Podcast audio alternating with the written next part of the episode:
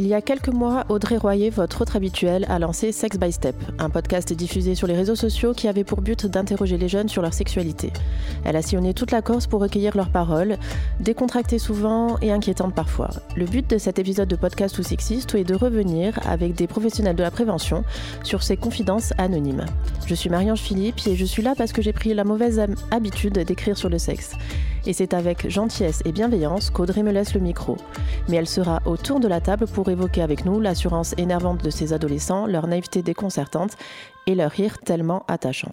Premier épisode, la perception de la contraception. Alors je connais le stérilet et euh, c'est du cuivre et comme ça il euh, n'y ben, a pas d'enfant. Je connais euh, la capote, préservatif pour être plus poli. Et je connais et je connais la pilule. Il y a la capote pour femmes, la pilule, le préservatif, le, le stérilet et tout. Hein. Bah, je crois qu'il y a un préservatif pour femmes, mais qui est beaucoup moins utilisé que celui pour hommes. Et puis euh, c'est tout, je pense. On met des capotes. On met des... des capotes. La pilule. Euh, les implants. Bah, la pilule. Un préservatif.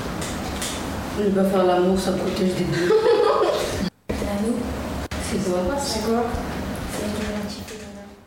Bonjour à toutes les trois. Je ne suis pas seule. Autour de la table, Stéphanie Brun. Bonjour. Sage-femme et coordinatrice du réseau RIMAN lancé par la collectivité et destinée à coordonner les actions de prévention et de santé sexuelle sur tout le territoire. Paul Merten, représentante de l'association ENIPS, alors fraîchement installée en Corse, cette association, elle l'a depuis quelques mois, qui a pour but aussi de faire de la prévention, alors notamment dans les lieux de nuit et les lieux qu'on pourrait appeler de sexe, mais elle s'adapte à tous les territoires et on verra encore c'est particulier. Et Audrey Royer, qui est avec nous et qui est d'habitude l'hôte de ce merveilleux podcast. Bonjour à toutes les deux. À toutes les trois. Pourquoi toutes les deux?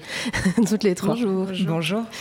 Euh, on l'a vu dans cet extrait, les jeunes que vous avez interrogés, Audrey, sont plutôt bien informés sur euh, la contraception, en tout cas euh, sur les moyens. On parle euh, de d'anneaux, de préservatifs évidemment. Alors ils ne sont pas tous évoqués, mais ce qui m'a un peu impressionné, c'est que c'est retranscrit presque comme un discours, presque comme un cours de, biologie.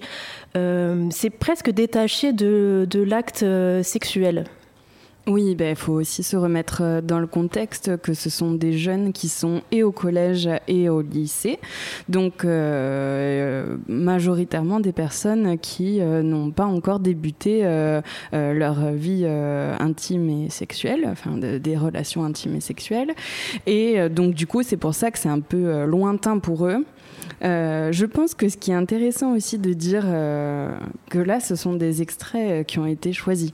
Et il n'y a pas tous les extraits qui ont été diffusés, et dont un pour cet épisode qui, je pense, me marquera encore très longtemps, euh, où euh, le jeune m'a un peu défié du regard en me disant le retrait. Voilà, quand, euh, première personne que j'interroge sur la contraception et qui me dit le retrait, bon ben. Euh, Alors le retrait, ça consiste en fait tout simplement à se retirer avant éjaculation pour mm. euh, pas pour pas que le sperme entre dans le vagin de, du, partenaire. Donc ce qui n'est pas du tout considéré comme un moyen de contraception. Qu'il hein, était dans les années 20-30 et qui n'a vraiment pas fait ses preuves. Non, du tout. mais je pense que c'était vraiment un, un, acte de rébellion, enfin de voilà, lié à cet âge-là. Mais sinon, c'est vrai que tu, l'as dit, ils sont très bien informés et, euh, euh, c'est étonnant pour certaines réponses. C'est euh, c'est bien. dans vos métiers, est-ce que vous constatez comment dire, cette, cette information qui est là, qui est parfois précise? Est-ce qu'ils sont informés sur le degré d'efficacité euh, de différents moyens de contraception? Parce qu'on sent qu'ils les connaissent, mais est-ce qu'ils connaissent euh, toutes les précisions sur ça? Et surtout, est-ce que cette théorie s'accompagne euh, du geste? Qui, qui, veut parler? Paul. Merci beaucoup. en fait, je pense que, que, effectivement ils ont connaissance de certains moyens de contraception, mais ça reste quand même relativement flou et pas forcément euh, d'une grande euh, précision. Ils le savent sans avoir tous les tenants et les aboutissants. Et je pense qu'il est quand même très important de rappeler euh, que concernant le préservatif, que c'est effectivement un moyen de contraception, mais aussi de prévention contre les différentes IST et le VIH. Et que l'un, enfin l'un ne va pas sans l'autre non plus. Que la pilule ne suffit pas, que l'implant ne suffit pas forcément et qu'il est toujours très important euh, d'utiliser le préservatif. Et même s'ils le savent, je ne sais pas vraiment si dans les faits, ils l'utilisent euh, réellement. Alors, moi, je, me souviens mes cours d'éducation sexuelle qui ont dû se résumer à une heure en, dix ans de, vie scolaire, mais euh, on nous disait clairement euh, que la pilule ne suffisait pas, qu'il fallait tout le temps doubler par le préservatif. Ce, euh, ce, socle-là de discours a-t-il changé pour les jeunes ou comment on présente cet aspect-là? Alors tout d'abord, effectivement, il y a toujours euh, des interventions de, prévention dans les établissements euh, scolaires qui normalement ont augmenté puisque, si je ne me trompe pas, elles sont de plusieurs heures euh, par niveau scolaire. Et il me semble que c'est censé, en tout cas, être obligatoire pour les quatrièmes, troisièmes. c'est censé. Voilà. dans les faits, je pense que le nombre d'interventions ne sont pas suffisamment nombreuses et il faudrait que tous les acteurs jouent le jeu euh, il y a les textes euh, effectivement de l'éducation nationale qui invitent euh, les établissements scolaires à proposer des interventions, mais après il faut que les chefs d'établissement, les associations de parents d'élèves jouent le jeu. Alors, il y a aussi une, augmentation des IST de manière flagrante depuis quelques années. Là, cette année, ça s'est un peu stabilisé, mais 2018-2019, il y a eu une, une, augmentation, par exemple, de 30% du taux de chlamydia, ce qui est énorme au niveau national. Et ces augmentations sont corrélées à euh, aussi la perte de, crainte des maladies sexuellement transmissibles et notamment du, sida. Pour revenir sur des chiffres, 24% des jeunes, c'est-à-dire des 15-24 ans, déclarent ne pas avoir peur du sida et c'était 17% en 2015. Euh, alors, euh, il y a une chose qui est importante, c'est que depuis quelques années aussi, on dépiste beaucoup plus notamment les, les hein, puisque légalement, en fait, euh, la, recommandation de la HAS, c'est euh, de, faire un auto-prélèvement euh, au moins une fois par an de 15 à 25 ans. Donc soit par auto-prélèvement vaginal chez la jeune fille, soit par prélèvement urinaire chez les garçons. et ça, c'est de plus en plus appliqué. Donc forcément, plus on recherche, plus on trouve. Euh, c'est plutôt presque une bonne nouvelle. C'est plutôt, oui, c'est pas si mauvais que ça. Alors, euh, parce que si on les, bah oui, parce qu'en fait, si on les dépiste mieux, on les traite mieux. Les chlamydiers, on les traite euh, relativement bien. En fait, dès qu'ils sont dépistés, on les traite et, puis c'est l'affaire d'un traitement, soit en monodose, soit sur 10 jours, donc en moyenne. Donc, du coup, on arrive quand même, enfin, on va réussir à enrayer peut-être un peu plus les épidémies. Euh, je voulais euh, juste revenir sur les interventions en milieu scolaire euh, parce que effectivement, le, là j'en parle un petit peu en connaissance de cause puisque je travaille aussi 20% au centre de planification à Ajaccio et du coup on intervient auprès des classes de, quatrième et de seconde. En fait, il a fallu qu'on fasse un. Il y a beaucoup d'établissements scolaires et nous, les centres de planification, ça fait partie de nos missions, mais on n'a pas forcément le personnel pour intervenir dans toutes les classes. Donc en fait, on, a, on avait juste sélectionné les quatrièmes et les secondes. Après, euh, là, il y a eu euh, malheureusement euh, deux ans de Covid où on n'a pas pu intervenir comme on voulait. Et, et, je pense que ça se ressent aussi dans les, les, les interviews que vous avez pu faire en micro-trottoir. Je pense qu'il y a de ça aussi, c'est qu'en fait, ils ont un discours qui est euh, ressemble beaucoup à un cours de sciences nat, mais parce que peut-être ces enfants-là n'ont pas eu euh, les interventions en milieu scolaire, qui sont moins codées comme un cours de professeur aussi. Je pense qu'il y a ça qui joue. Et, euh, et, voilà, je sais pas ce que je voulais dire. non, mais euh, pour revenir sur la, prévention, euh, ce, qui est, vraiment au centre même de la, politique gouvernementale hein, nationale, notamment avec récemment la loi de 2023 qui fait du préservatif un moyen de contraception maintenant gratuit jusqu'à 25 ans. la pilule du lendemain est aussi prise en charge à 100%. Alors là, il n'y a pas du tout de limite d'âge. et aussi, ce qui est nouveau, c'est que sous présentation de la carte vitale ou de la carte d'identité, on n'est pas obligé que ce soit inscrit dans notre parcours de soins. C'est-à-dire que si on est mineur et qu'on veut et que nos, les parents reçoivent le relevé de soins, bon, on n'est pas obligé que ce soit inscrit là-dedans. Alors au-delà du fait de, rendre la contraception et notamment le préservatif gratuit, accessible à tous, euh, notamment aux gens qui n'ont pas forcément les moyens de s'acheter euh, euh, des, préservatifs. Il y a aussi, j'ai l'impression, la volonté de remettre un peu le préservatif sur le devant de la scène. On a l'impression qu'on l'avait un petit peu oublié. Euh, dans les espaces publics, enfin les espaces publics l'ont complètement délaissé. C'est-à-dire que bah, n'est pas dans les lieux de vie publique, il n'est pas dans les bus, il n'est pas dans les mairies, euh, il n'est pas dans les boîtes, il n'est pas dans les lieux de rencontre. Euh, et donc j'ai l'impression qu'il y a un peu cette volonté de prévention des IST par cet objet qu'on a euh, un petit peu oublié au fil des années. Je n'ai pas d'explication pourquoi, mais euh, peut-être que vous en avez une. Des explications, non. En revanche, euh, ce que je trouve important et particulièrement euh, chez nous, c'est effectivement l'importance de remettre à disposition euh, le préservatif dans les lieux publics. Parce que bon, j'imagine très bien un ou une jeune de 15-16 ans qui souhaite avoir son premier rapport, qui veut se prémunir de cet outil de prévention et qui ne va pas forcément oser aller dans la pharmacie du coin ou, ou même pas du coin d'ailleurs, mais euh, se présenter à la pharmacie en demandant des, préservatifs. Donc euh, effectivement, de remettre euh, à l'ordre du jour, même dans les établissements scolaires, comme ça a été le cas dans les années 90, une distribution anonyme des préservatifs serait quand même idéal. Oui, et puis les lieux où se font les rencontres. Pour le dire très concrètement, on sort de l'entracte, on n'a pas de préservatif, qu'est-ce qu'on fait? Il devrait y avoir des préservatifs dans les toilettes, des boîtes, des bars. De, je, Alors c'est un petit peu le cas, et là c'est, ça fait partie des actions euh, de l'ENIPS. Euh, je ne citerai pas les établissements pour euh, ne pas faire de publicité. Oui, alors il, faut en citer trois l'entracte, la place, le privilège. Voilà, comme ça. Mais on est en train de, de, travailler justement auprès des, des, établissements, des établissements qui reçoivent le, le, le public pour la nuit ou même euh, des bars euh, qui ferment à 2h du matin, peu importe, mais pour justement laisser à disposition euh, des préservatifs, du lubrifiant, même des brochures. Mais c'est un travail de longue haleine parce que les commerçants n'ont pas forcément le temps de, de, nous recevoir à ce sujet. donc c'est en cours. Tu voulais réagir euh, bah, hum, je, je, sais que par exemple, il y a l'association Ayou tout course qui m'a dit il n'y a pas très longtemps euh, que euh, bah, bah, il y, a quelques années, euh, il y avait des distributeurs euh, dans, les, dans les toilettes des boîtes. Je les ai connus.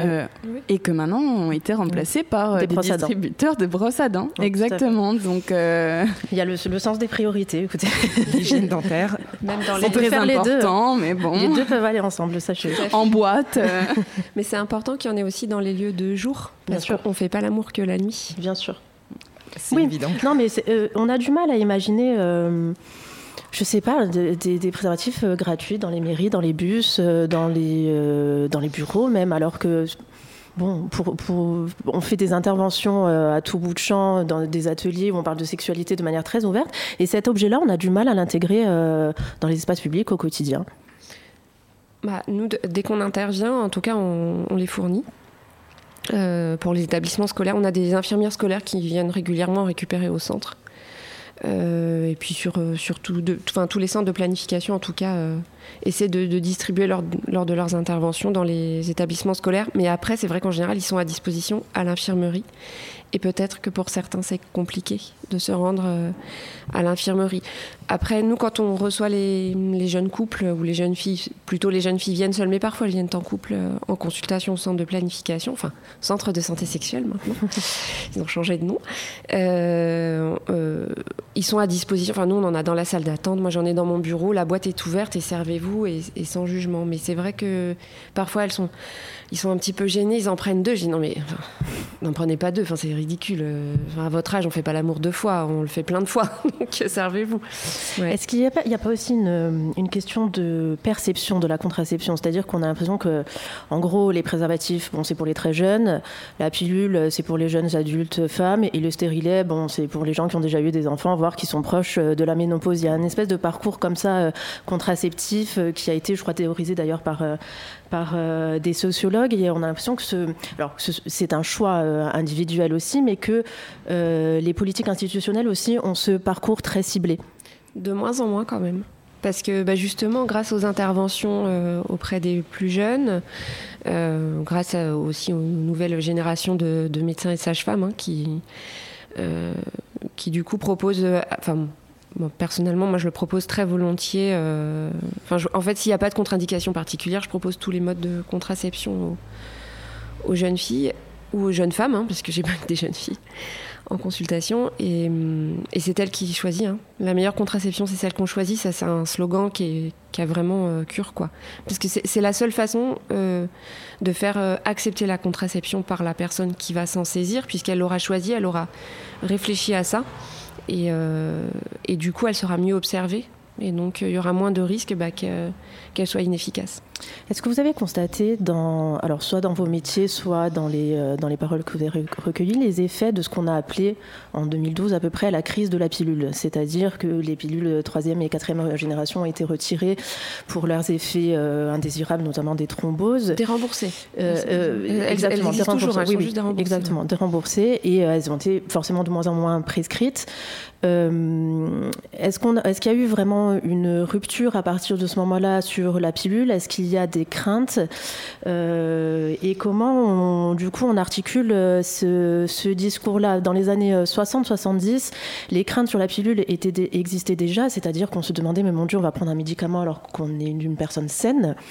Les craintes existaient déjà seulement les féministes et ceux qui ont porté le projet de la pilule étaient tellement conscients que c'était un acquis fragile qu'ils euh, se sont emparés de ce discours-là et euh, l'ont un peu dirigé vers un discours conservateur. Aujourd'hui, c'est plus trop le cas parce que euh, même les militantes féministes s'emparent de, ces soucis qui, existent réellement pour la pilule. En gros, comment on articule ces, deux aspects-là, c'est-à-dire une nécessité de contraception, des effets indésirables qui existent dans, comme tous les médicaments, et cette crainte d'une population bah, Il faut du temps faut des consultations plus longues. Alors euh, après, forcément, hein, moi en centre, euh, si je veux prendre deux heures euh, en consultation, je peux. c'est plus compliqué quand c'est des consultations conventionnées hein, chez un praticien libéral pour qui le temps est compté. il, faut, il faut vraiment du temps pour, pour bien expliquer. avoir un, un, recueil d'informations concernant la patiente assez précis pour être sûr de ne pas lui proposer quelque chose qui puisse la mettre en danger. Mais bon, ça c'est comme pour euh, n'importe quelle consultation. Et, euh, vraiment, oui, bien expliquer euh, et laisser du temps pour choisir aussi. pas tout de suite faire vite, vite, vite, parce que vite, vite, vite, sinon, bah non, en fait, on, a, on a une petite semaine, hein, ou 10 jours, ou 15 jours si elle veut pour réfléchir. Et en attendant, bah, bien sûr, conseiller le port du préservatif euh, interne ou externe. Mais en tout cas, euh, c'est du temps qu'il faut. Il faut on s'empare pas de sa contre. Et puis parfois, en plus, cette contraception qu'on a l'impression d'avoir choisie, enfin qu'on a choisi, on se dit bah, c'est ça qui me convient. Mais en fait, au bout de 3-4 mois, en fait, ça ne nous convient pas du tout. Et fois même dans le temps. Hein. Dans le temps, on change en fait, la femme varie. Le corps, euh, Exactement. va changer et du coup les effets indésirables euh, vont peut-être s'intensifier ou il y en aura de nouveaux. Euh. Ou en tout cas, ou en tout cas dans notre mode de vie, ça conviendra plus. prendre une pilule tous les jours, bah, quand on est lycéenne ou collégienne et qu'on se lève tous les jours à la même heure et que c'est hyper facile parce qu'on a un rythme de vie finalement qui est très très calé. Euh, mais pour pas, alors je vais prendre mon exemple très personnel. Euh, quand euh, je suis rentrée à l'école de sage-femme, autant vous dire que la vie calée, j'ai oublié quoi. Entre les gardes de nuit, les week-ends, les, les, cours à bosser et tout le reste, bah, c'était plus du tout adapté à mon mode de vie. Donc là, c'est peut-être plus intéressant une contraception de longue durée d'action réversible, hein, qui sont donc le stérilet, l'implant, euh, contraceptifs qui, sont vraiment intéressants pour ça, ou même mettre un anneau. Hum, ça, c'est une troisième génération, donc c'est vrai qu'on ne le met pas en première intention, mais bon, ça peut quand même être intéressant. Et, euh, donc, oui, pour en revenir à ce que vous disiez, euh, Audrey, c'est vrai que dans notre vie, on change. Donc, il ne faut, il faut pas hésiter à revenir consulter pour bah, trouver quelque chose de plus adapté. On, va, la contraception qu'on a à 15 ans, c'est pas la même qu'on a à 20, à 30 et jusqu'à la fin de sa vie reproductive en tout cas. Forcément. pour rester dans la perception de, la contraception, des moyens de, contraception, on a un extrait de jeunes adolescents qui parlent d'IVG. Je, vous laisse écouter. Alors l'avortement, c'est quand euh, ils enlèvent euh, le, bébé de l'utérus parce qu'il euh, n'a pas envie de l'avoir. Elle. Ben, l'avortement, c'est quand on décide de renoncer à une, à une grossesse, donc on fait, un enfant en fait. L'avortement, c'est une manière pour une femme, je crois, de ce que je sais, d'annuler un, accouchement, de ne pas avoir d'enfant si elle a euh, loupé la contraception ou qu'elle a oublié ou que ça a eu un problème.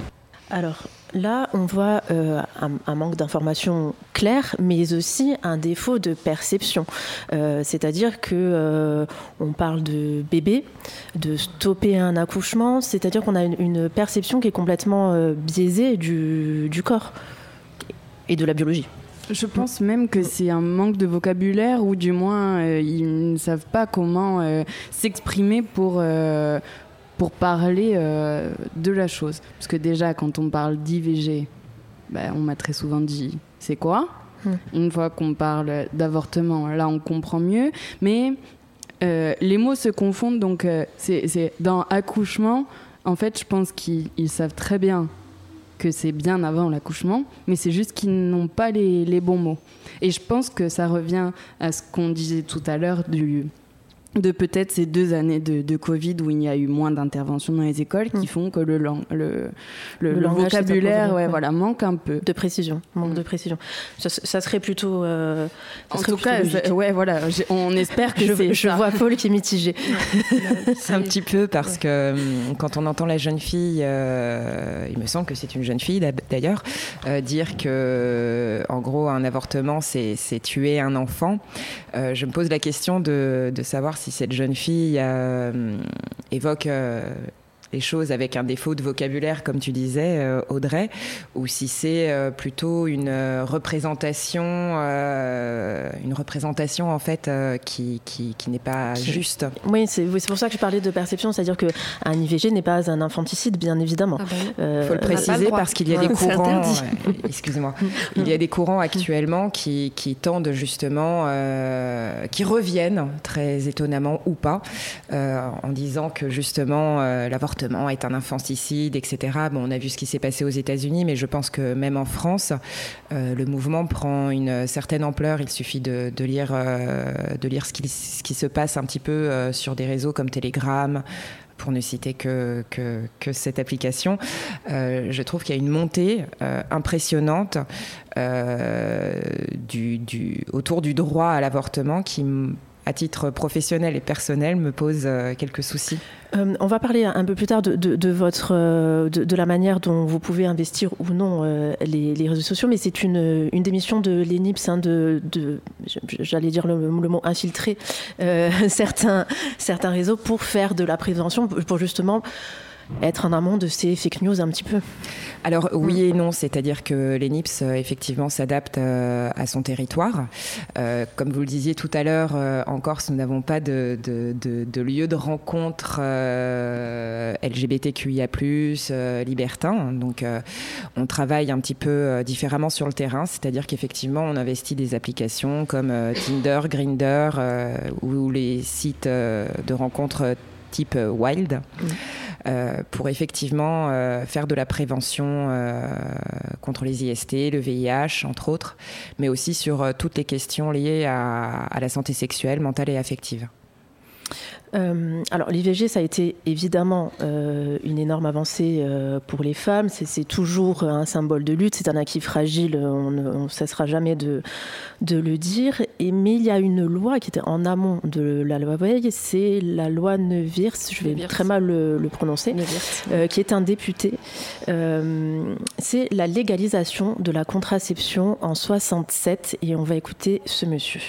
Nous nous sommes heurtés pour l'application de cette loi un état d'esprit euh, conservateur, rétrograde, je dirais aussi un manque de, clairvoyance de discernement et peut-être de générosité. On a placé les femmes, les couples devant l'alternative accouchement-avortement sans leur expliquer, sans leur indiquer qu'il y avait autre chose. On n'a fait aucune éducation sexuelle. Vous-même, vous avez fait, comme moi-même, de l'auto-information. On a découvert les vérités de la vie au hasard de ce qu'on glanait sous les préaux des écoles ou, ou dans les bureaux. Tout ça n'est pas sérieux.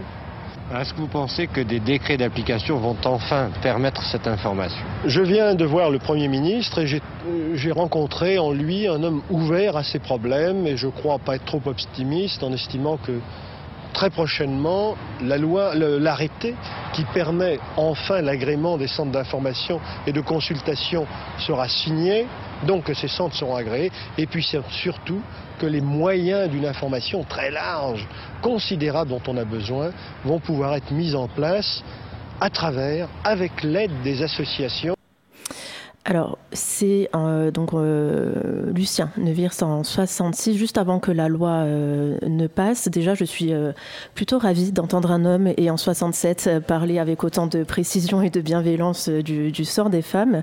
Et il le dit à la toute fin, le rôle des structures, des associations, entre autres, est bien entendu essentiel.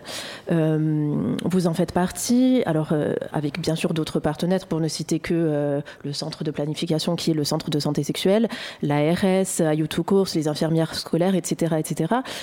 en Corse, on dénombre quand même énormément de structures avec des acronymes tout aussi imprononçables les uns que les autres, mais peu importe, il y en a énormément sur un petit territoire pour des, avec très peu d'habitants. Euh, comment on coordonne toutes ces structures et avec quelle efficacité Si on peut euh, en tirer des, chiffres ou quelque chose de, concret?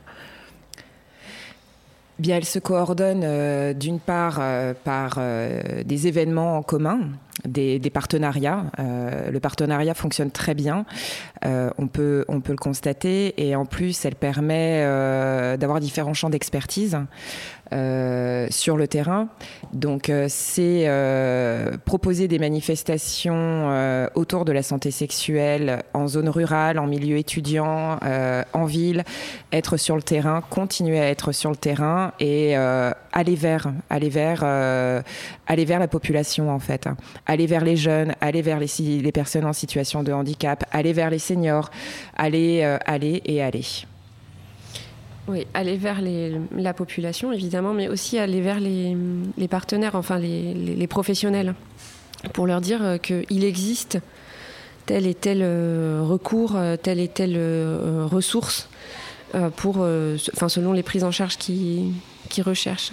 C'est-à-dire que les partenaires, en fait, établir un dialogue entre partenaires euh, qui ont des actions complémentaires euh, sur euh, le territoire. Et informer les, professionnels de santé de ça. Parce qu'en fait, quand on est professionnel de santé, notamment en milieu rural, donc là je parle vraiment d'un truc que je connais très bien puisque j'ai été libérale à Petré-Tobikizan pendant dix ans, le, rural, on, on s'isole très très vite donc euh, c'est important euh, que euh, les, différents partenaires et les différentes associations fassent le déplacement vers. C'est un isolement dû à l'information ou au parcours de soins qui est un peu plus compliqué, difficile, ou les deux d'ailleurs? Non, qui, est difficile par rapport à, le, euh, au fait qu'on que est tout seul et qu'il y a beaucoup de patients. D'accord, c'est par rapport à... C'est une surcharge de travail souvent. Ok, d'accord. Euh, le réseau Riman, il a été aussi créé pour ça, euh, pour justement mailler de manière efficace le territoire. comment, quelles sont la, stratégie en fait de la, de la CTC Alors, la, stratégie, donc le RIMAN, c'est le réseau insulaire de maîtrise des naissances. c'est un réseau qui a pour but de proposer à toutes les femmes, sans distinction de ressources ou d'âge, ou de conditions euh, socio-économiques en tout cas, euh, la possibilité d'avoir accès à la contraception, euh, aux consultations et aux examens qui vont avec évidemment, et à l'IVG. et aux informations en santé sexuelle sur tout le territoire, de façon anonyme si elle le souhaite. Donc ça c'est vraiment intéressant parce que la loi est bien faite en, Corse, en France, pardon, enfin sur le territoire. C'est-à-dire que jusqu'à 18 ans, vous pouvez obtenir toutes vos consultations de contraception et votre contraception et même faire une IVG dans le secret et gratuitement. Mais quand vous avez 18 ans et un jour, le secret n'est plus possible. Alors la gratuité toujours, hein, la prise en charge 100% jusqu'à 26 ans pour l'IVG toute la vie. Mais par contre, l'anonymat n'est plus possible. Alors sauf à l'hôpital où il y a une petite possibilité. mais sinon, l'anonymat chez la femme adulte, en tout cas de plus de 26 ans, n'existe pas. Donc ça, c'est l'intérêt du réseau pour les, pour les femmes. Euh, pour les professionnels de santé, bah, c'est des professionnels de santé en milieu rural qui, se, qui du coup ne sont plus isolés et qui bénéficient bah, des infos régulières du réseau sur les dernières recommandations, sur euh, euh, des formations possibles, sur tout ce qui touche en tout cas à la santé sexuelle, la possibilité de participer à des formations à des, et à des, à des brainstorming, je dirais. Et puis enfin, bah, pour les caisses, parce que les caisses de sécurité sociale, hein, la CPM et, la MSA sont partenaires, euh, bah, l'intérêt c'est d'avoir qu'un seul interlocuteur, à savoir la collectivité, qui va centraliser tout pour les règles, le règlement de ces, de ces soins, parce qu'ils sont gratuits pour la population, mais euh, euh, ils sont payants par la société en fait. Hein, voilà, Est-ce qu'on peut imaginer justement une structure unique, comme un guichet unique de la contraception sur un territoire? Oui, Et est-ce que ça servirait, est-ce que ça servirait à quelque chose? Oui, ça peut toujours être utile. Mais après, euh, je, il faut pas oublier qu'en France, on a le choix du praticien. Il ne faut pas euh, aussi déposséder les patientes de leur, euh, de leur choix. C'est-à-dire qu'il y a des patientes qui sont plus à l'aise avec leur médecin généraliste ou leur sage-femme traitante pour parler de ces choses-là. Et il y en a d'autres qui voudront absolument se rendre à l'hôpital. Et d'autres qui voudront bien sûr être suivis par un gynécologue. Un monsieur, une dame, ça c'est compliqué. Et tous les professionnels n'ont pas forcément envie d'adhérer euh, à ce type de réseau, déjà. Euh, même si majoritairement ils le font, parce que hum, pour ce qui est de la défense du droit des femmes, on a quand même la chance d'avoir des professionnels vraiment investis euh, sur notre territoire. Mais, mais après, il ne faut pas déposséder les gens de ce choix-là. Donc c'est très bien que ces réseaux-là existent parce qu'ils sont essentiels. C'est-à-dire qu'il faut diversifier les échelons pour avoir le bon échelon finalement C'est ça, il faut, il faut que les femmes elles puissent bah, décider ou non de, de la façon dont elles veulent être prises en charge. Et c'est pas euh, une couche par-dessus la couche comme euh, j'ai pu l'entendre euh, en allant en allant démarcher certains professionnels qui disaient encore un nouveau truc. Bah ouais, mais c'est un nouveau truc qui peut être utile pour certaines. Peut-être pas pour toutes, mais voilà. On, on peut pas avoir un, mode de santé uniforme en fait, parce qu'on est tous différents. Donc il faut quand même essayer de proposer des choses un peu différentes qui s'adaptent à tous et pour qu'il y ait le moins d'inégalités possible dans les prises en charge. Euh, la Corse est la région où l'on avorte, la deuxième région où l'on avorte le plus. Euh, quand on a préparé ce, petit podcast, euh, moi je, le prenais de manière très naïve, voire grossière, en me disant bon ben ça craint quand même, on est quand même là. C'est un défaut d'information, de contraception, et vous m'avez dit non mais il faut peut-être pas le prendre dans ce sens-là. Alors, euh, moi, j'aime pas trop, euh, euh, toujours comparer avortement et contraception parce qu'en plus, ça crée des confusions dans la tête des gens. C'est-à-dire que bah, pour les plus jeunes, l'avortement peut être considéré comme un moyen de contraception alors que pas du tout. Et, pour, et puis, dans la, tête de, certaines personnes, c'est bah, forcément, si elles font des avortements, c'est parce qu'elles n'ont pas bien pris leur contraception. Donc, c'est encore en plus la faute des femmes, évidemment. Euh, non, en fait, la contraception, c'est une femme qui a conscience qu'elle peut être enceinte et qui ne veut pas l'être, donc qui va tout faire pour ne pas l'être. Euh, euh, L'IVG, c'est une femme qui, ne pense pas qu'elle peut être enceinte. Soit parce qu'elle a déjà une contraception, parce qu'on a quand même pas loin de 50% des avortements qui sont faits chez des femmes qui ont une contraception en cours. Hein. Donc c'est pas et c'est pas. Alors pour, pour certaines, c'est parce qu'elle n'est pas toujours bien prise, parce qu'elle n'a pas toujours été bien comprise. Mais parfois, on a des patientes qui prennent très bien leur contraception ou qui ont un stérilet ou un implant. Donc là, bon, a priori, euh, tout est en place. Et pour autant, euh, pour autant, il y a, y a, une grossesse euh, qui n'est pas prévue. Donc en fait, voilà, c'est deux, deux visions qui sont différentes. L'IVG, c'est une grossesse qui n'est pas prévue, mais qui est même pas intellectuellement pensable en fait. Et puis, ah bah, elle est là.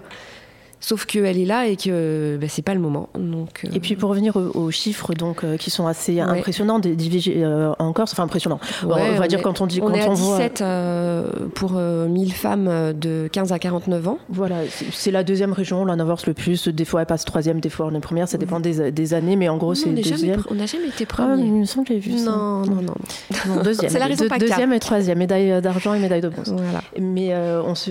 mais en fait aussi c'est parce que c'est possible qu'on, enfin, que l'avortement en fait, est, est, possible et que le parcours de soins est peut-être aussi facilité. Oui, on a, on a des délais d'attente qui sont courts. Enfin, au max, une femme, elle, elle va attendre 15 jours. Donc déjà, moins de risques de dépasser les délais légaux. Et euh, alors qu'il y a certaines régions sur le continent où euh, ben, il y a très peu de praticiens. Euh, ou en tout cas, les services d'orthogénie proposent très peu de plages de consultation. Donc bah, forcément, il y a un moment, il bah, faut changer de département, il faut, faut aller voir ailleurs. Et, et, du coup, les, les, services sont saturés, les délais d'attente sont longs. Et parfois, on se retrouve avec des femmes qui dépassent les délais. Mais c'est pas de leur fait. Hein. C'est aussi le. Donc euh, oui, on a un taux qui est élevé, mais c'est pas aussi. On est, on est plutôt, on est plutôt efficace. Ensuite, le, le taux de, le taux d'IVG, c'est un taux qui est incompressible. C'est le taux de grossesse qui ne sont pas prévus. Donc, euh, que ce soit euh, légalisé ou pas, ce sera toujours le même. C'est ça. La différence, c'est que quand c'est pas légalisé, les femmes meurent. Oui. Toujours d'ailleurs. Hein oui, oui. C'est pas un vieux truc des années 60, hein, ça arrive toujours. Paul, tu voulais réagir? Non, non, non, non, non, mais j'aime beaucoup les discours que tu as d'ailleurs. Euh, pour rester dans le parcours de soins, mais on va aller un peu euh, du côté des hommes parce que bon, euh, la contraception, les IST, c'est pas qu'une affaire de femmes, même si nous ne sommes que des femmes autour de la table. je le regrette d'ailleurs. Alors, la, contraception, les IST, c'est un véritable parcours médical. Hein. C'est pas, ça n'est pas autre chose. chez les femmes, c'est assez bien identifié, alors par le biais soit d'associations, soit du privé, soit du gynéco, soit de son médecin traitant. Est-ce que comment les hommes, peuvent prendre part à ça? Déjà, peut-être en discutant dans le couple. Et le parcours euh, de soins des hommes au national et en France n'est pas très clair, voire impossible. C'est-à-dire que concernant les IST, par exemple, je crois même pas qu'il y ait un andrologue qui existe, euh, enfin qui soit en activité euh, en Corse. Je ne sais pas si euh, les, urologues et les médecins traitants font de la prévention sexuelle de manière très régulière. Je, je, prendrai juste pour exemple le papillomavirus, qui est une qui est une maladie sexuellement transmissible que l'on détecte, que l'on soigne, enfin que l'on prévient spécifiquement chez les femmes, alors qu'il y a un vaccin disponible chez les hommes, mais on ne le propose euh, jamais. Oh bah si, c'est une obligation quand même là maintenant de le proposer à partir de 11 ans, c'est sans distinction de genre. Hein. Oui, c'est une obligation dans les faits. Donc euh, après, c'est les parents qui décident s'ils vaccinent ou pas leurs euh, dans les faits leurs enfants. je, crois que c'est un, je, je, crois que c'est 1%. Euh, alors les chiffres là, je, 1%, euh, je, je crois que c'est 1% de garçons euh, qui sont vaccinés contre ou qui envisagent de l'être contre. je ne vais pas dire de bêtises, mais c'est quelque chose genre 40% des filles. Enfin, l'écart est assez impressionnant. Bah, c'est toujours pareil, c'est un défaut d'information en fait, hein, parce que le, le, papillomavirus, bah, sur, sur un col de l'utérus, il se dépiste vachement bien, vachement vite, vachement facilement. Euh, quand c'est au niveau rectal, c'est un petit peu plus compliqué. Et quand c'est dans la gorge, bah, quand on le dépiste, c'est beaucoup trop tard. Mm. Parce qu'en fait, le, virus, euh, le papillomavirus donc, euh, humain, bah, il aime bien les endroits chauds et humides pour se développer et à l'abri de la lumière. Donc les cryptes de la gorge et bah, la zone anorectale pour les, pour les relations anales. Euh, on peut se le transmettre comme ça. Ensuite, la petite particularité du papillomavirus, c'est qu'il est euh, ubiquitaire. Il y en a partout. Il n'y en a pas que sur les zizi. Donc, euh, on peut se le transmettre assez facilement. Alors après, on est porteur. Il y a plein de gens qui sont porteurs et le, corps se défend très bien. Mais après, dans la vie, ben, voilà, on vieillit et, on se défend moins bien contre certaines attaques. Et le virus va se développer plus vite et euh, va, va, attaquer les cellules qui vont se développer de façon cancéreuse. Comment les professionnels de santé, les, petites associations incluent les garçons dans ces discussions? Alors, soit pour euh, euh, choisir une contraception avec euh, sa copine, etc., soit son partenaire, soit pour impliquer les, garçons dans, un parcours de soins qui, leur pourrait être, leur, être dédié, aussi. Mm lors des entretiens que, l'on fait sur le terrain, donc euh, particulièrement auprès des jeunes, je pense notamment euh, à l'université de Corté, euh, bon, majoritairement on reçoit plus de, femmes, de femmes que d'hommes. Hein, hein. Et concernant le papillomavirus, parce que je reviens dessus, j'ai quand même, parce qu'on pose la question systématiquement hein, de savoir s'ils sont euh, vaccinés ou pas euh, au papilloma, et euh, enfin contre le papilloma, pardon. Et du coup, très peu de jeunes femmes sont vaccinées. Les hommes, n'en parlons pas. Et en fait, parce qu'il y a effectivement un manque d'information, il y a surtout une crainte de... liée à cette vaccination. Donc, je pense qu'il serait très important. Peut-être que ça a été fait, mais en tout cas pas suffisamment, puisque les jeunes, en tout cas majoritairement, font ce retour de crainte. Euh, il faudrait peut-être euh, travailler beaucoup plus en profondeur autour d'une campagne d'information. Une crainte sur euh, l'efficacité, une crainte sur les effets secondaires Sur les effets secondaires. Pas sur l'efficacité, évidemment, mm. mais sur les effets secondaires. donc, bon, nous, on, oriente après hein, sur, sur ces questions-là aussi, vers d'autres structures associatives ou vers des professionnels de santé pour qu'ils s'informent euh, bien mieux sur, euh, sur la question. Et puis nous, on, est, on, fait surtout de la, primo-écoute, on oriente, mais on n'a pas, d'expertise euh, médicale sur le vaccin en quelque sorte. Donc, c'est déjà, déjà, super parce que vous orientez et vous vous encouragez à le faire. Après, l'histoire euh, depuis très très longtemps. Il y a toujours eu des craintes sur les vaccins, euh, particulièrement euh, sur, en tout cas sur, sur la France en général. Hein. ça date du BCG, hein, donc mhm. c'est pas récent. après, il y a eu l'hépatite les, B, et puis bah, les gens ont tendance à toujours un petit peu rechigner à, se faire vacciner ou à vacciner leurs enfants. Oui, puis j'ai l'impression qu'on, enfin, pour revenir aux garçons, qu'on les qu'ils se dépossèdent et qu'on les dépossède aussi de leur, euh, euh, de leur sexe et de leur contraception. C'est-à-dire que les filles, le, passage chez le gynéco, c'est quasi euh, obligatoire, naturel. Alors soit ça vient des parents, soit ça vient d'elles-mêmes, soit des grandes mmh. sœurs, etc. les garçons, je ne sais pas si, si le parcours est si évident d'aller voir un, maintenant le nom m'échappe, un spécialiste, c'est pas il y a andrologue, mais c'est l'autre. L'urologue. L'urologue, voilà. Un urologue ou même son médecin traitant là-dessus, c'est-à-dire que bon, on considère que euh, c'est pas une affaire de garçon, quoi. Bah, c'est tabou en plus. Mm.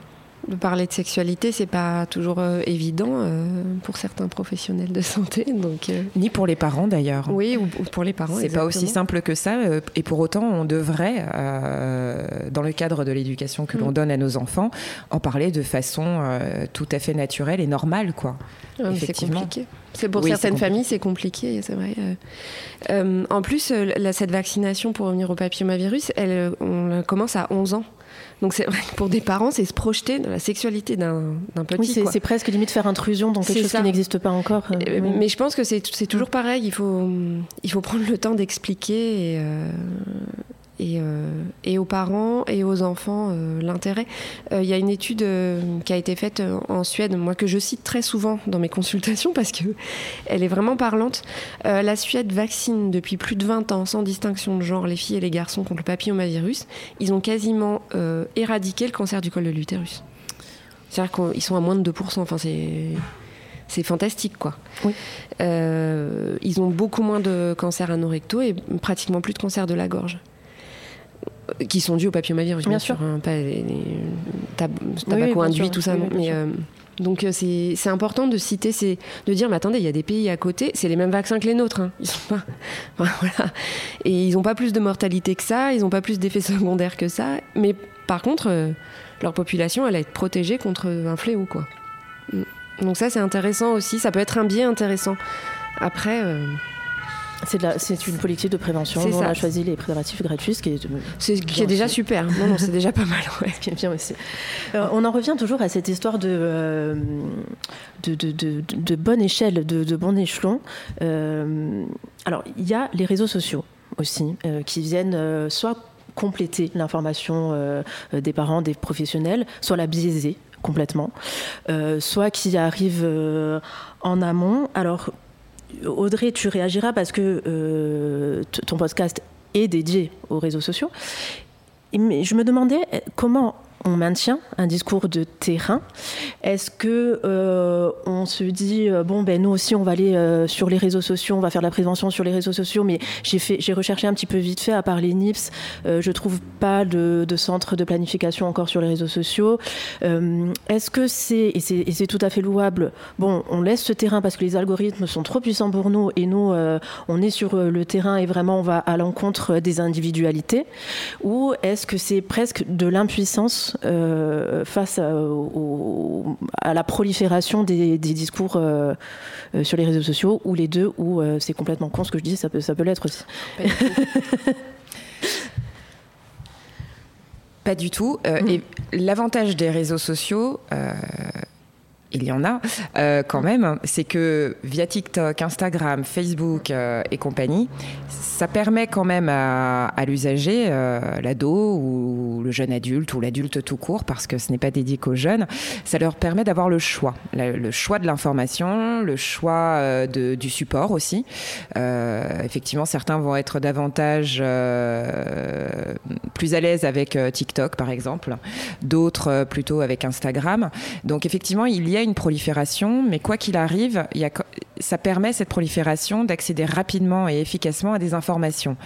Euh, en tout cas, quand c'est euh, lié à une structure euh, associative ou, une structure en tout cas sérieuse pour pouvoir informer. Je pense, je pense notamment à, à, la page Instagram Je m'emballe Clito parce qu'elle fait partie des, des Camille Montcarnel mhm. qui a fait un super livre sur ado sexo qui a son franc-parler, qui a une façon de, de, de, s'exprimer sur les réseaux sociaux un petit peu franche et tout. Et quand on regarde, d'ailleurs qui viendra en Corse pour euh, le colloque euh, des CPEF euh, cette année pour les jeunes. Et par exemple, on, voit qu'elle qu'elle s'adresse à un public plutôt jeune, donc ados et jeunes adultes. Or, elle est énormément suivie par des, par des personnes de la génération des trentenaires, des quarantenaires. Donc, finalement, ce que je veux dire par là, c'est que la prolifération n'est pas un problème. C'est pas, euh, au contraire, euh, plus il y a d'informations euh, à piocher, mieux c'est. En revanche, il faudrait peut-être réfléchir, notamment sur sur notre territoire plus plus plus particulièrement, à avoir peut-être à créer peut-être une application ou qui regroupe en fait tous les acteurs des différents champs de la santé sexuelle, affective, relationnelle.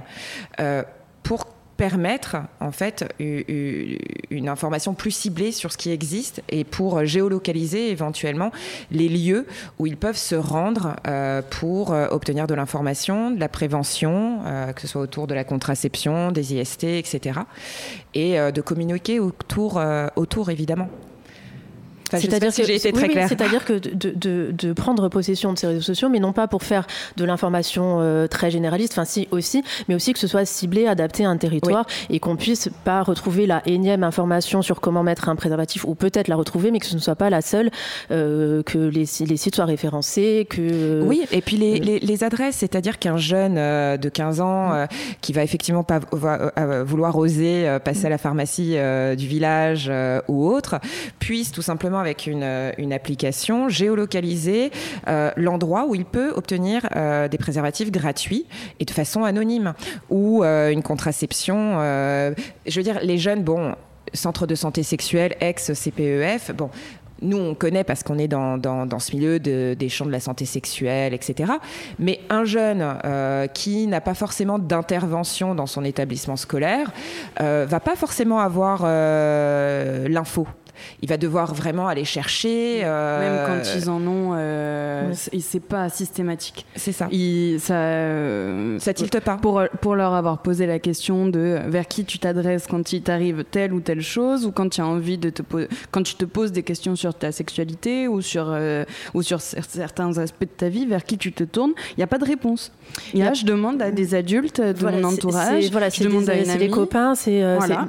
c'est même pas les réseaux sociaux du coup. Et des réseaux sociaux. Et des réseaux sociaux. Et pour certaines choses, après, mm. ça va être je vais voir la police, mais franchement, je sais pas si, si ça m'arrive, j'y vais quand même. Pour, ça, c'est pour d'autres cas. Mais au final, enfin. Enfin, c'est qu'ils n'ont pas d'infos, quoi. Oui, ou c'est pas suffisamment précis. Et, l'idée de pouvoir euh, rassembler des informations, tu, parlais de la police et tu as tout à fait raison, parce que là, on va, on va être sur un plan davantage juridique. Mais par exemple, euh, pour un jeune qui, ou une jeune d'ailleurs, qui, qui, ont besoin, euh, en tout cas à un moment donné, d'avoir affaire à une ou un juriste, la police, la gendarmerie, peu importe, peut-être qu'il aura besoin d'être accompagné dans sa démarche. Donc, vers qui va-t-il se tourner Et puis, comment va-t-il pouvoir trouver l'information?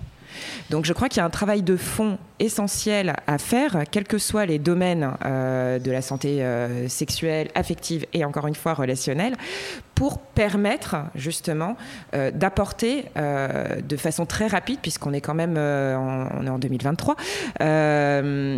on a besoin de cette rapidité, de cette efficacité. et sa disponibilité, c'est Exactement. 24 heures sur 24, c'est sur 7. Tout à fait. Il y a un site, euh, je pense que vous connaissez, qui, pour moi, c'est, euh, je pense que c'est la meilleure euh, le, meilleur moyen d'informer, euh, pas que les ados hein, d'ailleurs, les jeunes et même les adultes, s'appelle Epiplet.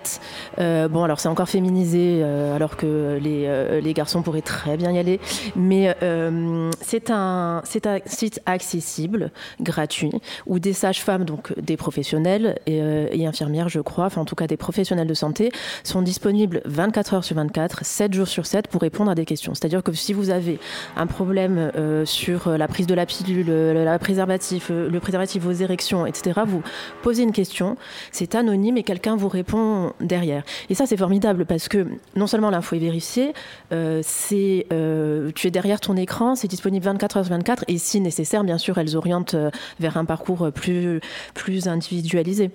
Oui, ensuite, ce qu'il y a de bien avec les pipelettes, c'est qu'il y a des, des intervenantes dans chaque région. Donc en fait, nous on a des, enfin moi j'ai deux collègues que je connais très bien qui, qui répondent, qui répondent, qui prennent leur tour régulièrement pour répondre sur les pipelettes. Donc euh, du coup, euh, une réponse beaucoup plus adaptée au niveau territorial euh, selon les attentes des jeunes. Et ça s'appelle les pipelettes parce que ça a été créé par des sages-femmes. Et eh oui, je sais. Et la sage-femme est experte en femmes. c'est ça. Et eh oui, mais c'est, alors je, je, je, comprends très bien la logique, mais comment dire ça, ça, c'est encore une question de perception, c'est-à-dire encore que ça féminise un problème qui n'est pas que, qui n'est pas que féminin. Voilà. Alors, euh, pour, pour revenir à ce que ce qu'on se dit depuis tout à l'heure, hein, euh, bon, déjà ça a été euh, je pense depuis des années une volonté aussi de la part des femmes de vouloir s'approprier euh, ou du moins euh, la maîtrise de leur corps. voilà, maîtriser leur corps, maîtriser les informations qui sont liées directement à leur corps comme une grossesse désirée ou non. Donc donc si, si on en arrive ici maintenant, c'est logique. Mais c'est vrai que il y a un manque d'informations euh, euh, concernant la sexualité pour les hommes ou concernant euh, les IST pour les hommes ou concernant comment on, chope les, les IST quand on met la capote, quand on la met pas, mais parce que les hommes n'ont jamais été, enfin, n'ont jamais eu à devoir être face aux conséquences. Enfin, c'est très rare. Euh, Pour autant, les pardon, mais les lois sont, ont été majoritairement décidées et votées par des hommes hein, quand même. Mais euh, je, je dis pas que c'est normal, hein. Ah mais, euh, mais, du coup, en fait, il y a, y a un paradoxe un peu. Hein ben, c'est que eux, enfin, pour un homme, c'est très facile d'avoir une sexualité euh, ouverte, épanouie, euh, et il euh, n'y a pas du tout de problème à, avoir également beaucoup de sexualité. Mais par contre, il n'y a pas d'information. Et en fait, même sur les réseaux sociaux, on parle des pipelettes, on parle aussi de je m'en bats le clito, et beaucoup d'informations sont tenues par des femmes parce qu'elles veulent informer les femmes, etc. Mais il n'y a pas vraiment d'hommes euh, sur ces sujets-là. Il y en a de plus en plus. Euh, il y a deux, trois comptes euh, dont j'ai évidemment oublié les noms parce que je suis vieille. Non, mais, mais, mais, il y, en a de, y en a de plus en plus. Ouais, mais de dire il y en a deux ou trois, mm. ça suffit pas parce qu'on peut pas compter le nombre de comptes qu'il y a de femmes qui s'adressent aux femmes. Donc même dire deux ou trois, c'est mm. parlant. De pas se souvenir des noms, c'est parlant parce que s'il y en a des dizaines, forcément qu'on s'en souvient d'un ou deux comme là on mm. se souvient de Je m'en bats le clito ou euh, les pipelettes. Donc, euh, c'est C'est parlant du, point de vue des hommes, pour moi. Alors juste, je vais revenir sur euh, le fait que de, ce que tu disais que, que, les hommes a priori ont une euh, vie, euh, une sexualité et une je vie sexuelle épanouie. ça, je peux, je peux, je peux, je peux en attester par rapport aux entretiens que je mène avec avec majoritairement des hommes cis. Hein, Alors cis, c'est cisgenre pour oui. la prévention hein, pour les gens qui ne savent pas. oui, pardon. et du coup, ça y est, ça m'a coupé. Pardon, excuse-moi. Non, non, mais je t'en prie qui, sont des hommes euh, euh, dans des corps euh, d'hommes. Oui, voilà. Mais tout ça pour dire que, en fait, les hommes, quand ils sont en entretien et que qu'au bout d'un moment, on arrive à, approfondir l'échange autour de la santé sexuelle, vous n'imaginez même pas à quel point les hommes questionnent leur sexualité, pas au sens de, de l'orientation, hein, mais par rapport à des problématiques qu'ils vivent au quotidien. Ils sont pris entre virilité et, euh, oui, c'est ça. Et par rapport abandon de soi. problème euh, érectile, euh, problème de désir et de libido. Problème infectieux, ils en parlent pas. Hein. Bien sûr, c'est tabou. Hein. Mais c'est et on voit qu'il y a une réelle, une réelle souffrance ou anxiété, en tout cas derrière, derrière la sexualité qu'ils qu'ils pratiquent. D'où l'évolution vers non pas une, une prévention uniquement sur la contraception, mais maintenant on voit vraiment le terme de santé sexuelle euh, dans son ensemble. Et euh, je vais vous passer une petite pub des années 80 parce que je pense euh, qu'elle résume tout ce qu'on va dire. C'est une pub pour le port du préservatif. Voilà la liste. Du shampoing doux, du maquillage waterproof, une crème solaire protectrice et une crème solaire très hydratante, des préservatifs. Des préservatifs? Oui, des préservatifs. Alors, ce sont voilà euh, trois quatre femmes. On n'a pas l'image, mais ce sont trois quatre femmes en train de se préparer avec des épaulettes en rose et beaucoup trop de maquillage, euh, qui oui, un brushing, euh, des brushings à n'en plus finir, qui font la liste de leurs courses avec les préservatifs. Alors, je trouve cette publicité déjà très drôle et, et assez parlante parce que c'était une des premières pubs autorisées pour les préservatifs. Ce sont les, les, femmes évidemment qui prennent en charge ça. On essaye de rendre un petit peu fun la sexualité et euh, alors, ça serait inimaginable euh, de voir une pub comme ça, tant elle est réductrice. Alors, bien sûr, pour la place des femmes, mais aussi sur, ce, sur cet aspect de santé sexuelle. Voilà, on ne peut plus parler uniquement de contraception. Quand on parle de prévention, il faut euh, un peu élargir ce spectre. Oui, effectivement, il faut avoir une approche euh, globale et, quoi qu'il arrive, euh, transversale. Euh, c'est fou comme il y avait de l'humour dans les années 80 aussi. Hein, genre, par rapport à ça, juste souligner qu'effectivement, ce qui peut être intéressant dans une approche globale de, la santé sexuelle, c'est de pouvoir également parler, au-delà de la prévention, etc., mais parler du plaisir. ça devrait être.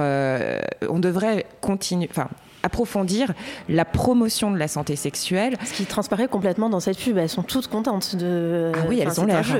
non, mais, mais je trouve ça très agréable d'entendre ça. Oui, et peut-être que peut-être que justement aujourd'hui, euh, on est on est dans, dans, on vit une certaine évolution de, de, de, la santé sexuelle et euh, d'avoir une approche euh, une approche plaisante, une approche agréable euh, et démocratiser finalement euh, des, des, des, questions euh, qui, qui, qui, portent à l'anxiété, au, etc.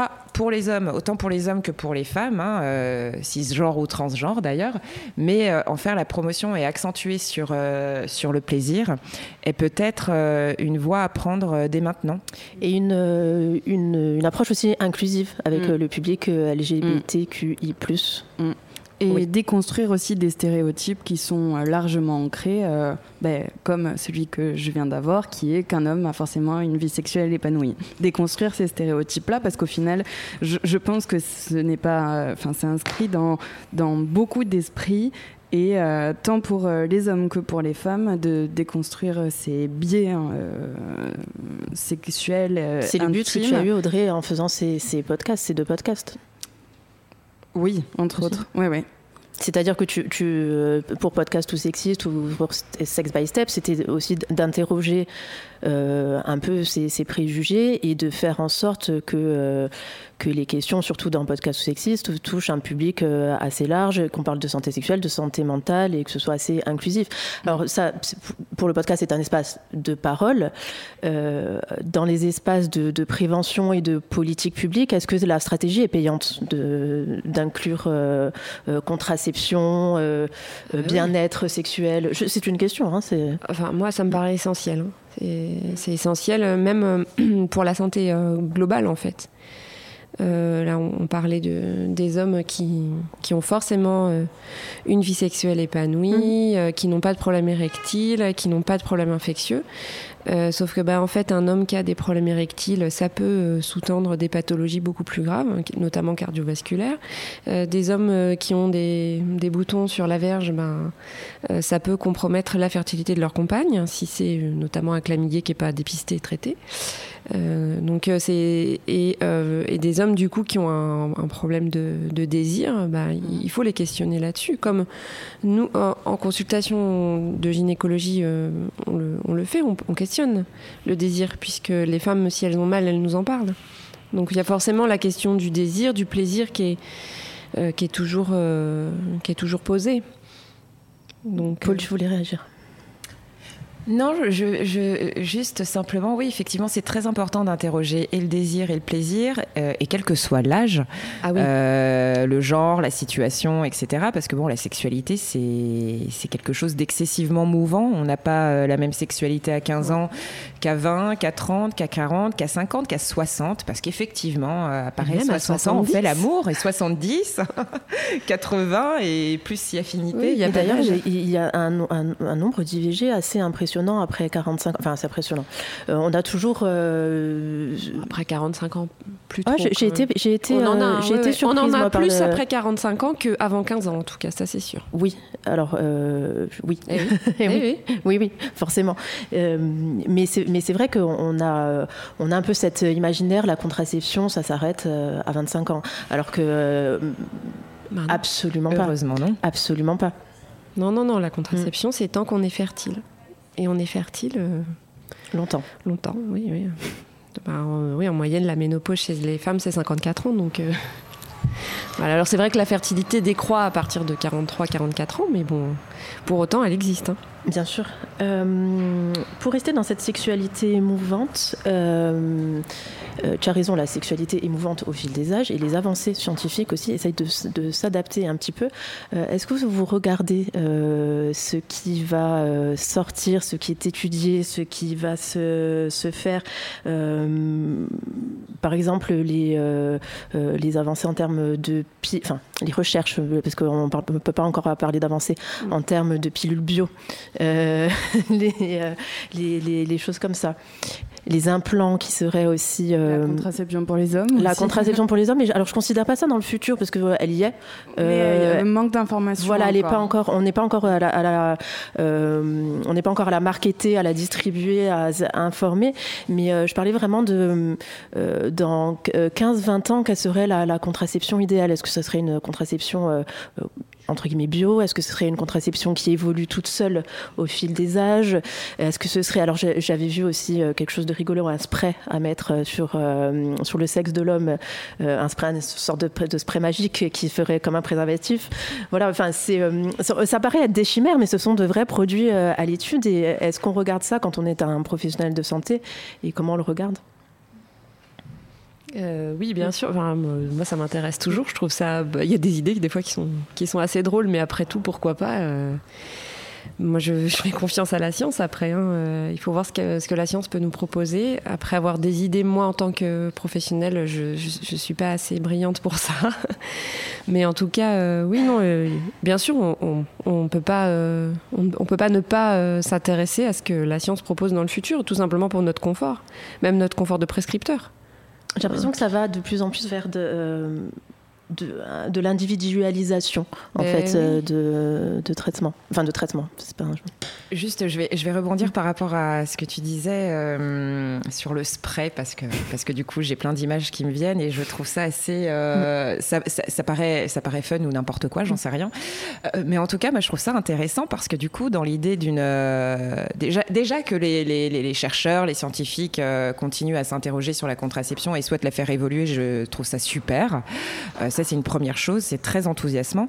Euh, et, l'idée du, spray, il y a cette euh, l'idée aussi de euh, on, se protège, enfin, enfin, on va se protéger, mais en même temps, ça peut être euh, un outil de, de, plaisir, de jeu entre euh, l'homme et la femme. Comme le préservatif. Exact, oui, mais et d'autant plus avec, tu vois, le côté, enfin, spray, quoi. C'est pas comme le préservatif que tu vas développer sur, sur la verge, mais vraiment ce, ce bah, côté. Les fluorescents ont leur petit succès quand même. Je n'ai pas encore les testé. Les goûts, les différents goûts aussi. Oui qui sont dégueulasses, hein, disons-le. oui, c'est vrai. Disons que ça n'a pas le goût escompté. Non, voilà. Euh, et, alors, dans, dans ces, euh, dans ces inventions. Alors, je, ça va pas être une invention. Il y, a, le smartphone évidemment, qui est un petit peu un, piège parce que euh, c'est un outil. Euh, euh, on a l'impression d'être d'une modernité, d'une fiabilité incroyable. Et en fait, moi, j'ai été surprise par les, vous savez, les applications où on note ses règles pour son suivi de fertilité. Alors c'est très bien pour savoir où on en est de son cycle, c'est très bien si on veut faire des enfants, mais par contre pour se protéger, enfin c'est vendu un peu comme un truc aussi de contraception parfois, ça n'est juste que de la méthode Ogino qui ne marche pas sur un téléphone.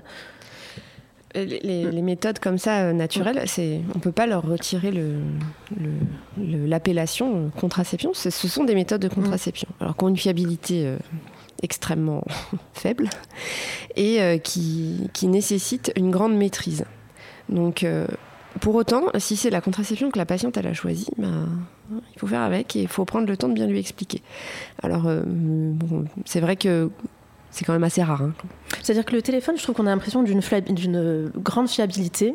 Alors que euh, la méthode en elle-même. Euh, bah non, mais il faut, faut, faut, bien connaître son corps. Mm. Ça, c'est des méthodes qui, qui nécessitent d'avoir d'abord des cycles extrêmement réguliers, de connaître très très bien son corps, de savoir euh, ressentir quand est-ce qu'on va ovuler, savoir qu'on est fertile un petit peu avant et surtout après. Enfin. Euh, voilà, c'est méthodes de, aussi où on, examine sa propre glaire. Enfin, c'est des méthodes qui, à mon sens, hein, qui, si elles veulent être bien faites et efficaces, euh, il faut qu'elles soient pratiquées par des femmes qui connaissent très bien leur corps. Donc euh, à 15 ans, c'est pas. Oui, puis on peut même à 40, on peut avoir l'impression de le connaître. Et, oui, tout à fait. Bon, après, c'est une histoire de, confiance en soi aussi. Après, comme je vous disais, voilà, c'est des méthodes contraceptives, c'est un fait, mais qui sont qui ont un index de Pearl, hein, qui est l'index de euh, de, fiabilité qui, qui, est vraiment très mauvais, quoi. La fiabilité, c'est le plus important et on le répétera jamais assez. Le préservatif à tout âge, c'est le plus fiable et le plus efficace. Et en plus, maintenant, c'est gratuit jusqu'à 26 ans. Merci, mesdames, ce fut enrichissant. Merci, Audrey, de m'avoir laissé le mic le temps de cet épisode. Ce fut un plaisir. Dans le prochain épisode, on parlera de consentement. Et en attendant, vous pouvez suivre l'actualité de Sex by Step et de Podcast ou Sexiste sur Instagram.